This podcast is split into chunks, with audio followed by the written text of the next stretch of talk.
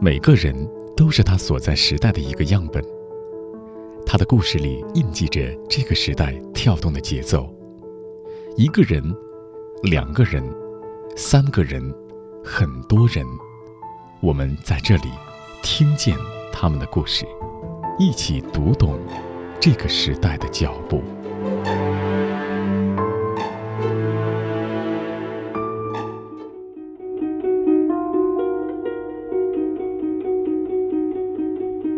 六人团队耗时三年，走访中国二十四座城市，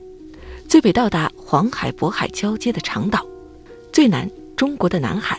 最东台湾兰屿岛。他们的作品《水下中国》是中国乃至世界第一部用水下视角展示中国的纪录片。周芳，《水下中国》总导演、水下总摄影师。在辞职拍摄《水下中国》之前，从事投行的工作。除此之外，她还是一名管理学博士，三个孩子的妈妈。今天，就让我们一起听见周芳和她的《水下中国》。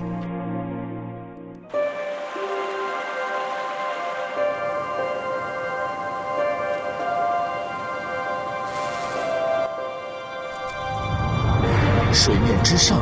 是九百六十万平方公里，水面之下是无法丈量的未知。黑暗不是生命的终点，绿洲不是陆地的独享。沉船穿越百代，只为寻找它的前世今生。千万年的交集，人类享受着它的馈赠，留下生活的痕迹，生存的故事。今天，让我们冲破边界，像鱼儿一样自由呼吸，去感受它一个从未见过的水下中国。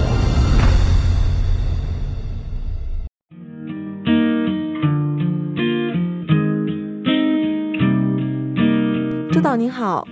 您好，周芳。周导，这个其实从去年年底的时候就一直有在邀约您，然后说要做一个采访，因为当时看到《水下中国》的这个纪录片，看到这个纪录片的时候，我觉得跟大多数人一样，我会觉得，哇，原来中国的水下是那样的一片世界。您是二零一六年的时候开始拍摄这部纪录片，当您是怎么说？哎，我就想到说我要去拍这个《水下中国》呢？其实，在一六年之前，我一直在国外记录国外的海洋、海洋生态环境，然后做纪录片，然后希望哎把国外的世界带给中国这些没有机会到海底去体验、没有机会去国外体验不同的海底世界的这样的人。但是，其实随着我走的越多，那么其实嗯，我看到的国外的海底的世界越来越多，其实我被问到的机会也会越来越多，因为所有国外的人也会想知道。那么从中国过来的一个摄影师，一个纪录片的工作者，那你有没有带来中国的一些水下能够跟我们分享？所以其实这个种子应该说在自己的经历的过程当中，就一直慢慢的在埋下了这样的一个种子，然后慢慢在发芽，直到呃一七年一月份的时候，一六年底的时候，当时去北极，然后去北极去记录极地的冰下面的世界。北冰洋的冰下的世界，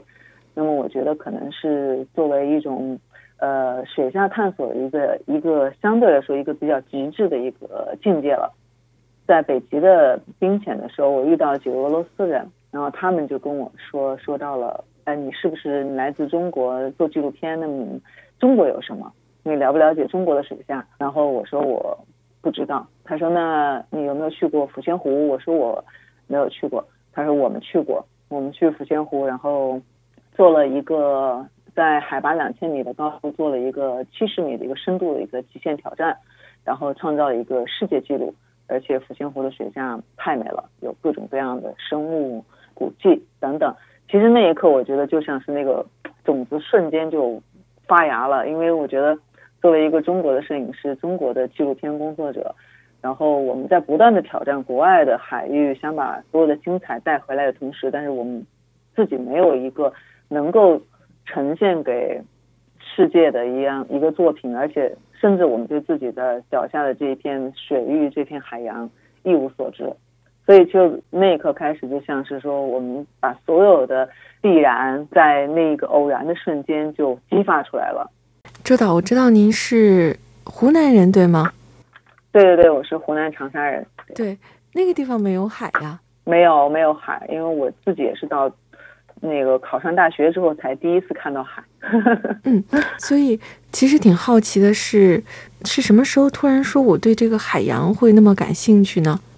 呃，我是在呃一二年有一次去度假的时候，因为我之前在我的印象当中，海洋可能就是没有什么东西可以看，因为我们在国内的时候看到的大部分的海洋可能都是呃近海。是有一定的污染的，而且并没有大量的美丽的生物可以去看，所以其实我的印象当中，海洋可能就是一个挺危险的东西啊，汹涌浩瀚，而且全部呃能见度也不高，这是我的印象。那么一二年我后来去呃跟家人去大堡礁的时候，那是我第一次真的潜到了水底下，然后看到了完全一个不同的世界，就我就不敢相信，原来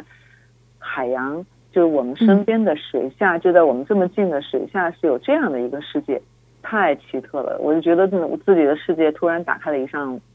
一扇门，进到了另外一个世界，在我生命的平行的空间里面，又出现了另外一个空间，然后这个空间太美太奇特了，所以那扇门一打开之后，我就不愿意关上，我就开始要不断的去在那一扇门里面去探索这个未知的新世界。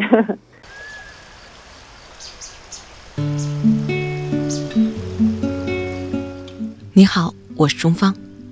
因为工作的原因，我会接触到很多有趣的人，他们的人生经历各有不同，但他们都有梦，是这个时代中生命的舞者。我喜欢他们，想要把他们的故事讲给你听，于是就有了听见，听他们的人生故事，让我们一起成长。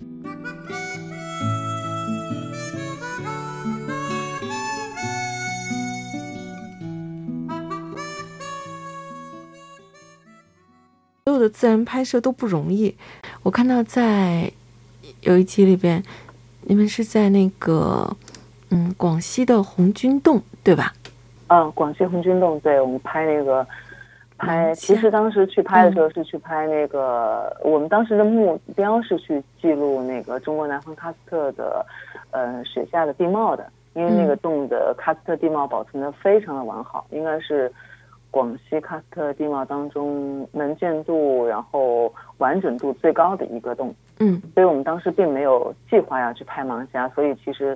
我们所在洞穴当中发生的这些意外，也是因为出现了我们选题当中的一种很重要的一个选题，但是又并没有在我们的拍摄计划当中，所以其实就就会造成了我们我们的一些呃意料之外的一些突发事件。嗯，当时是发生了什么呢？我看到是很危险的一个情况。对，当时是我我们因为呃，我跟那个美国摄影师 Rachel 一块进去的，然后我们进去之后，呃，有拉引导绳进去，但是呃，原则上我们在洞穴当中是绝对不能离开引导绳的。但是我们在我们进到那个洞穴深处的时候，其实后来突然发现了一只盲虾，就我们两个都看到了，然后非常的欣喜，因为这个是我们一直要。拍的一个选题，在之前我们在其他洞穴里面有看到过，但是没有很好的记录，因为这种生物它出现之后突然消失，你又再找不到了，所以其实我们当时就非常执着的，我们两个人就追着那个盲虾去去拍了，但是我们拍的时候可能就并没有意识到，可能我们已经进入到了一种危险的状态，然后直到我们跟着这个盲虾进到侧洞里面去。走到侧洞里面，离开了引导绳，然后我们在侧洞里边，完全那个侧洞里的水浑了，我们完全丧失了能见度，就什么都看不见。之后被封闭在里边，出不来之后，然后我们可能才开始产生了这种恐惧，才意识到了这种危险。但是没有办法，因为已经是在那种状态下了，我们就只能摸着墙、摸着黑的开始往外走。但是还好，那是一个死胡同，就是它并不是一个。可以往前无限往下走，嗯，对对对，如果是无限深入，那我们就留在洞里了，就没有今天的采访了。但是好在它是一个死胡同，所以我们摸到底之后，然后我们又开始返回来，继续往外摸，然后才才走出了这个侧洞。所以现在想可能挺危险的，但是当时就是因为有计划之外的突然的这种的拍摄主题的出现，然后也是给我们自己敲了一个警钟，可能嗯这种安全的问题可能是在我们呃记录和探索过程当中应该是首位的，就无论什么时候，可能还是把安全放在第一位。一只身长五厘米、独自生活在空洞里的盲眼单身汉，怎么办？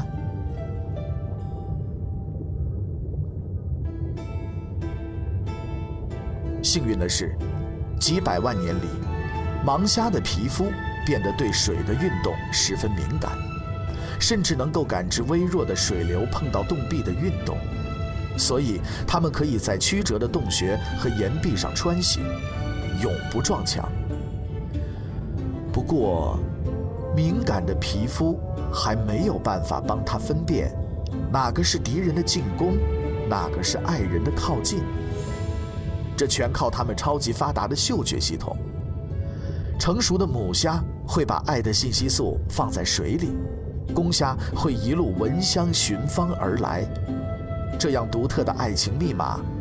只有盲虾可以解开。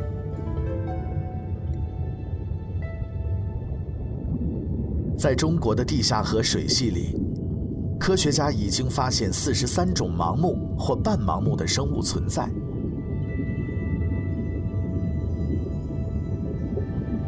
包括盲虾、小眼睛盲鱼，以及眼睛已完全退化的盲眼生物。这些与世隔绝的生命，不断适应着黑暗、进化、繁衍。在岁月的长河里，享受着无光的世界带来的宁静。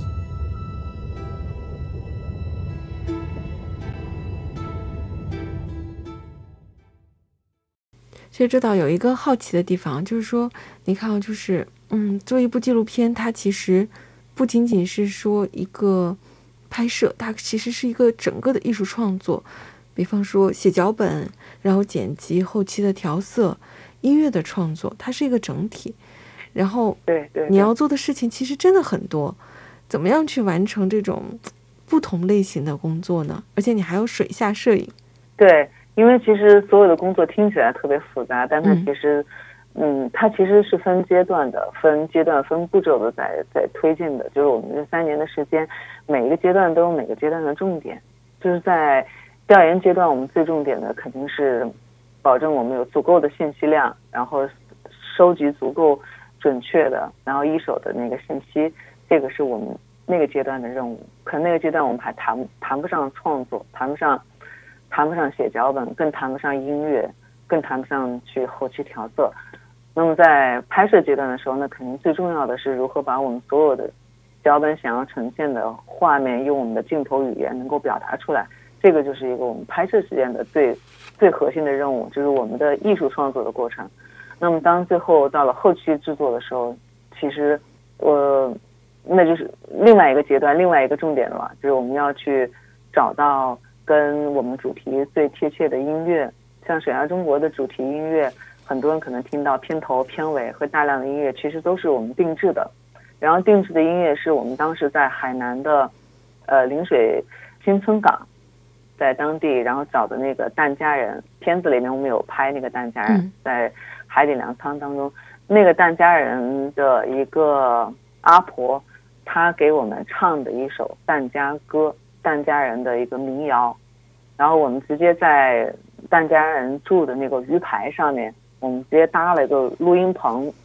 直接搭了个录音棚，他就在。鱼排上给我们唱，我们用那个录音棚收音，然后录制，然后回来之后把这首曲子把它改编成了一首《水下中国》的主题曲，就是中国特有的海上民族所唱的一首歌，我们把它作为了一首主题曲。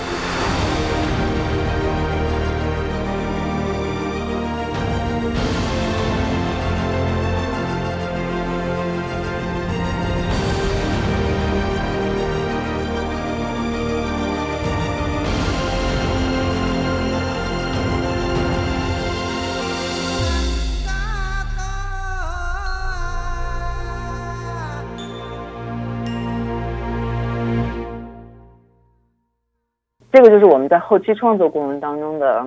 那个重点了，就是每一首歌，然后包括我们剪辑，我们的剪辑，包括剪辑的时候最后的调色，可能每一个每一个我们的调色最后还是在大屏幕上做的调色，就是电影的屏幕上做的调色，就是我为了看到每一个细节，就每一个角落每一个细节的画面的呈现程度，因为水底下的调色调色师都没有经验，他们不知道。水下的原来的颜色，还原的颜色应该是什么样的？嗯，我不知道这个海星是应该是偏紫还是偏蓝，我也不知道这个海参身上的点是黄色的还是金色的。其实它调色师是不知道的，它不像陆地，它是有有标准的。在海底的水下的调色调色师其实是不知道，所以其实我们会花更多的时间在后期创作的时候，基本上那三个月我是一直守在机房里边，因为调色师。他不会很清楚，然后剪辑师他不认识生物，脚本里面写到的 某一个生物他完全不认识，什么是什么是软珊瑚，什么是硬珊瑚，我都分不清楚，更不用跟我说这个特殊的物种了，我不认识。所以到后期我们所有的重心放在剪辑上的时候，那那个阶段我们就只能扑在剪辑上，然后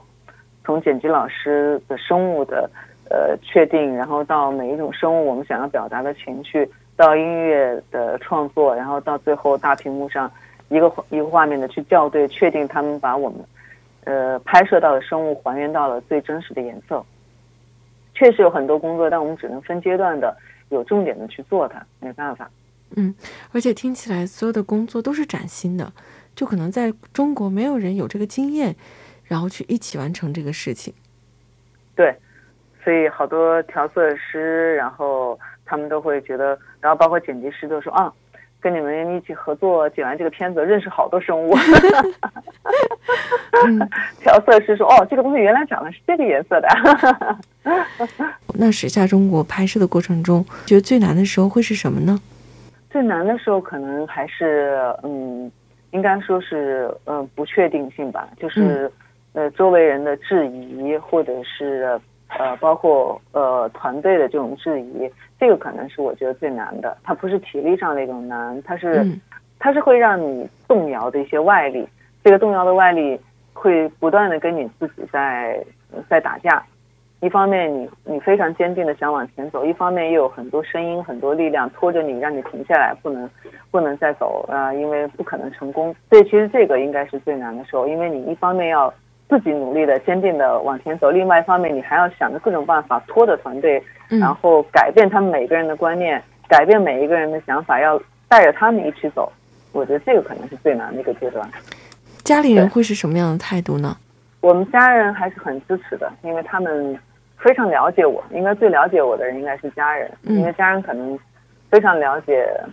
我的做事情的风格。大家可能知道。OK，那么在这么多年的不管是学业的追求，还是事业的追求，还是职业的追求上，那么可能当周方认定要去做的一个事情，他想去攻克的一个难题，好像从来没有说他做不到的。所以家人可能是最了解我的，他可能比同事、比投资人、比股东、比平台合作方都要了解我，所以他们更多的是信任，然后会觉得嗯。虽然很难，但是没关系，让他去，他肯定可以做。就大家会，至少我家人会有这样的一个一个给我这样的一个信心，就是你好吧，你去吧，注意安全就行。但他们在内心，我觉得他们是非常相信我的，你觉得他他认定了，他一定可以去做的。大家好，我是水下中国纪录片的导演周芳。水下中国纪录片是全球首部。系列的去呈现中国水下的自然和人文的纪录片，希望能够带给大家不一样的视听的感受。我在听见，咱们。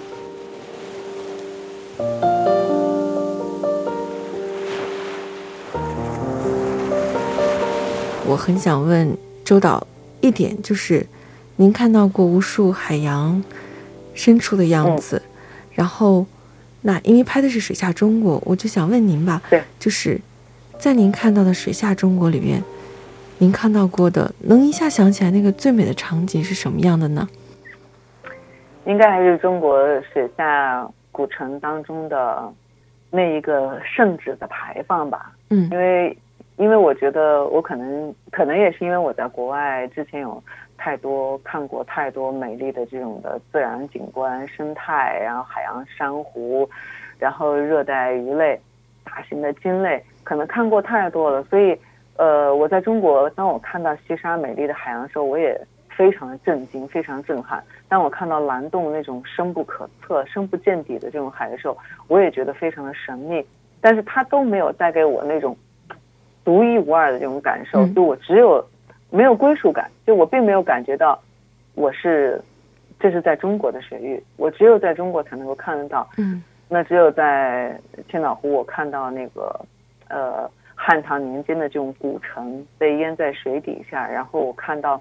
灯光点亮了那种圣旨的牌坊那一刻的时候，我觉得真的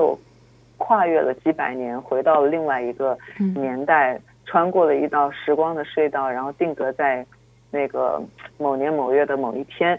然后在这样的场景，我只有在中国的水下可以看到，我有强烈的归属感，就是这是在我自己的祖国、自己祖国、自己脚下的水底能够看得到的。就我觉得那个是我最震撼的。它也虽然不是海洋，但是它带给我的这种。触动和带给我内心的这种共鸣非常强的这种的，呃，非常强的这种归属感，只有在这种水域我能够看得到，就我只有在中国水下可以感受得到。公元一七七七年，在淳安县狮城北门之外，这个头悬圣旨的建筑是姚氏节孝牌坊，由皇帝降旨建造。是中国传统的四大牌坊之一，贞节道德牌坊，用于纪念劫富烈女忠贞之德。它也是中国水下唯一一座保存完好的砖墙结构的牌坊。精雕细镂，龙、凤凰、麒麟、狮子的砖雕和牌坊上的题词。充分展示了古雅礼教的精神气质。今天，这座距今三百多年的牌坊，尘封在千岛湖水下狮城。灯光照亮的那一刻，仿佛打开时光隧道，穿越百代。周导，我想问问你自己，想给这个片子打几分呢？哎，我觉得我自己只能给这个片子打一个及格的分数。嗯，为什么？就是如果说十分或者一百分是满分的话，那我是六分或者六十分。因为我觉得真的就像我刚开始咱们聊的一样，我觉得三年的时间来做一部这样全新的，然后这么大的一个选题的纪录片，其实真的时间太短了。所以我希望我能够有更多的时间，呃，十年、五年更长的时间，能够去慢慢的记录，然后打磨出来一部。真的，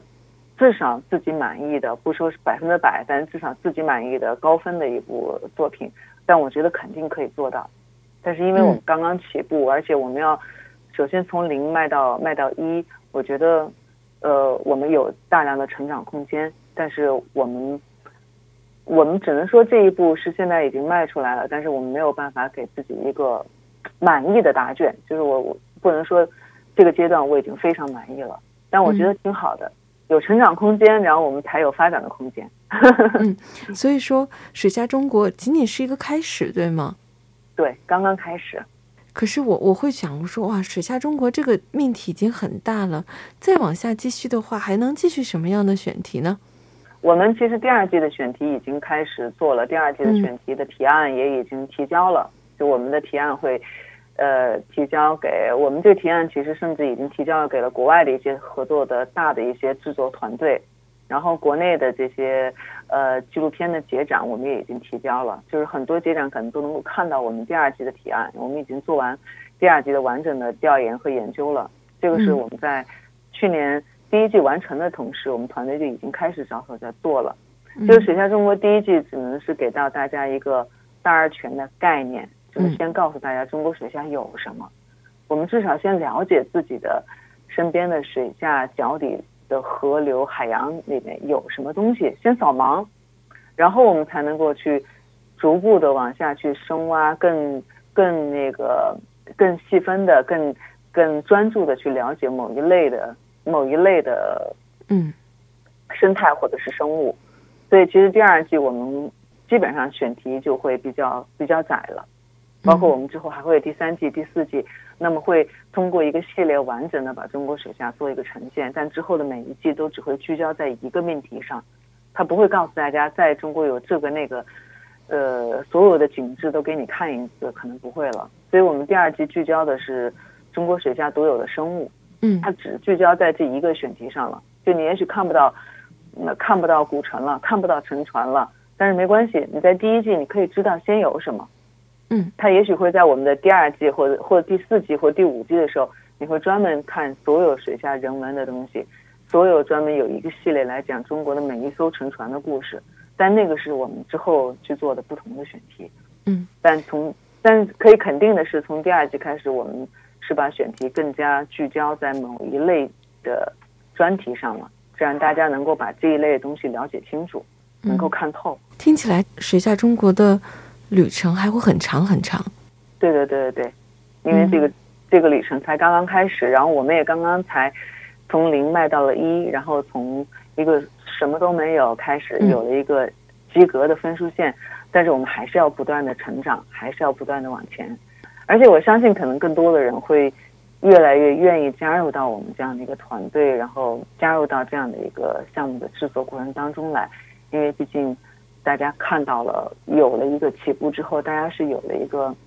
基础的一个概念，知道啊，原来中国水下是有很多可以值得去记录的，有机会能够很好的呈现的。只不过嗯我们需要更专业的人，然后更专业的团队，跟更专业的那个科研的团队，然后来给我们更多的支持，然后让这个项目能够真正的做到我们所有的让观众都能够满意。我记得有人曾经跟我说过，说纪录片人其实过得蛮苦的。每个人的这种对苦对累的理解可能都不一样的。就是如果呃你非常享受这样的一个过程，那么可能这种苦、这种累、这种冷、这种呃辛苦对你来说都是一个享受，因为你你会你你每天都感觉你在呃接受新的事物，在学习新的东西。每一天，你的人生都是在不断的给自己注入新的血液，吸收新的营养。然后你是在这个过程当中，你一定是最大的受益者，而不是煎熬者，是完全不一样的。他们有一颗纯粹的赤子心，用一生追逐梦想。他们有一个不灭的梦想，用时光兑现诺言。他们有一个有趣的灵魂，即便是苦旅也微笑前行。他们是闪着光芒的人，他们的故事让我们一起听见。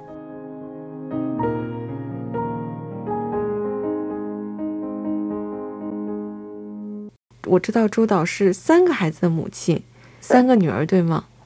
对对对，对，其实就会很好奇，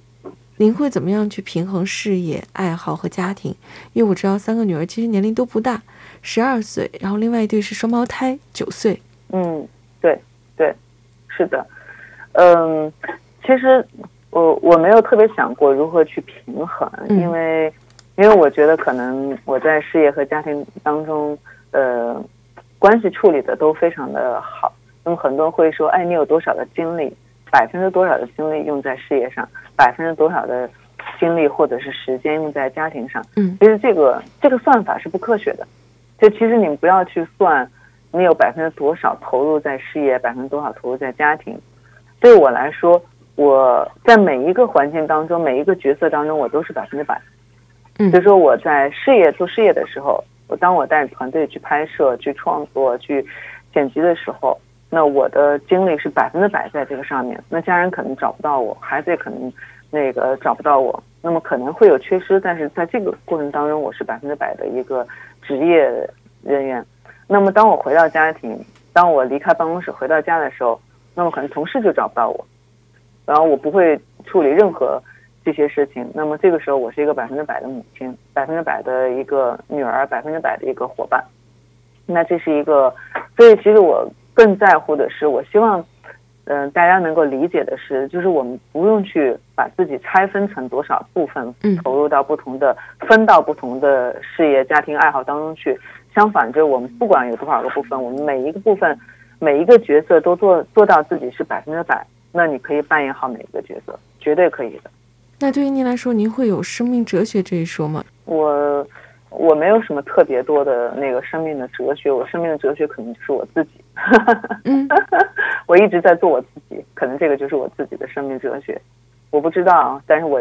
我没有去学习那些心灵鸡汤，或者是看过这些嗯名人的箴言，然后去获取一些能量。但是我一直非常相信我自己，可能这个就是我这一人生当中最重要的一个哲学，嗯就做我自己，然后相信我自己。欢迎在新浪微博上搜索“中方”，关注听见更多背后的故事。我记得看到过一个采访，然后当时您说，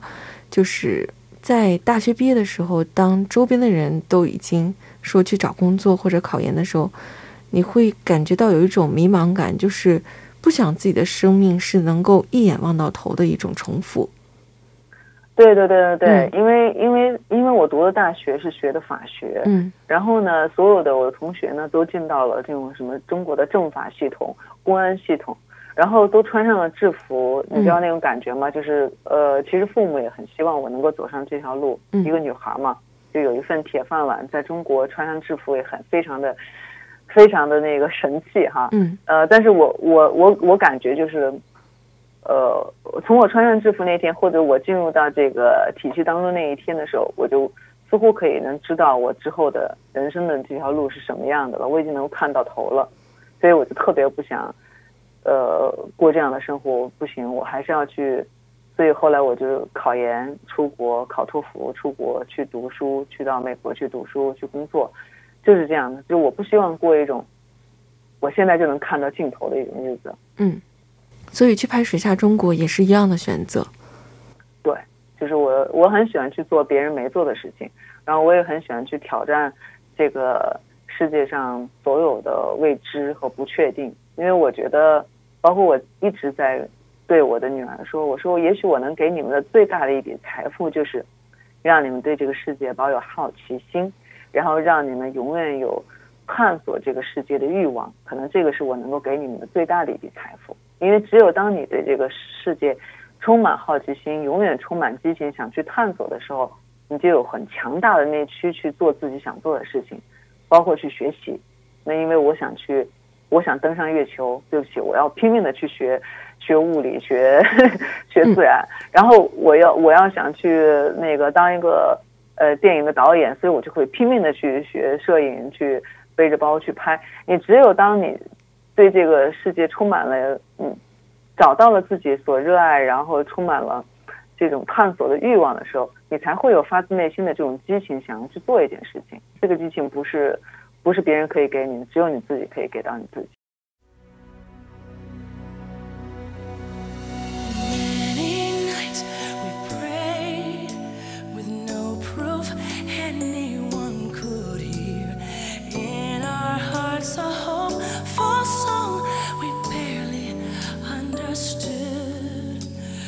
we are not afraid.